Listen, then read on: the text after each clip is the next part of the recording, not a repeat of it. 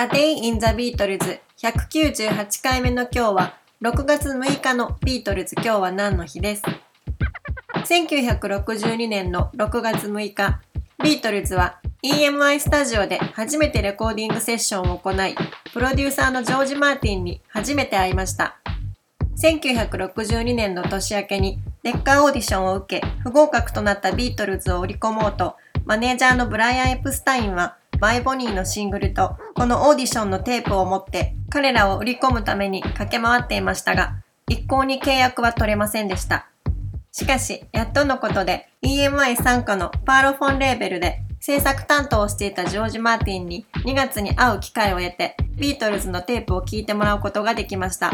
そしてマーティンとエプスタインは5月9日に再び会い、ここで失敗しても失うものは何もないと考えたジョージ・マーティンがビートルズにとっては厳しい条件ではありましたが、パーロフォンとの契約を約束し、オーディションを行うことになりました。そしてブライアンはハンブルクにいたビートルズに EMI からレコーディングの依頼が来たと電報を送っています。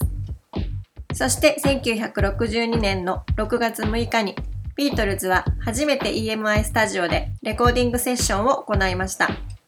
この日のセッションは午後6時か7時頃から3時間程度行われ、最初に何曲か演奏した後、ベサメムーチョ、Love Me Do、PS I Love You、Ask Me Why の4つの楽曲がレコーディングされています。この時レコーディングに立ち会ったエンジニアはノーマン・スミスで、彼は結局ビートルズがデビューした後もラバーソウルのアルバムまで彼らのレコーディングを担当しています。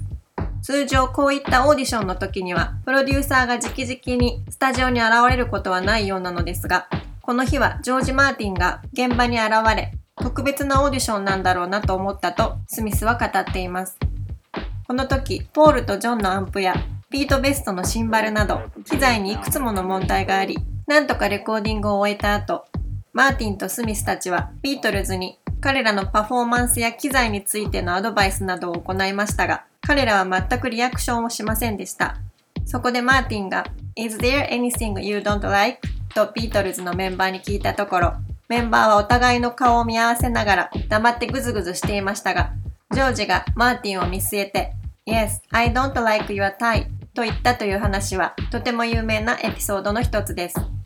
一瞬みんな固まったそうですが、すぐに全員が爆笑し、その後は打ち解け、距離が縮まったとノーマン・スミスも語っています。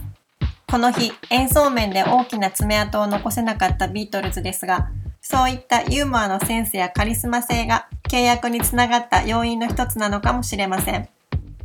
このオーディションに向けてブライアン・エプスタインが作っていた楽曲リストを見ると、アンソロジー1に収録されている Like Dreamers Do や Hello Little Girl などのオリジナル曲を含め30曲以上の楽曲がリストアップされています。その中でジョンが Will You Love Me Tomorrow を歌うことが記されていて、ジョンがどんな風にこの曲を歌ったのか、とても興味があります。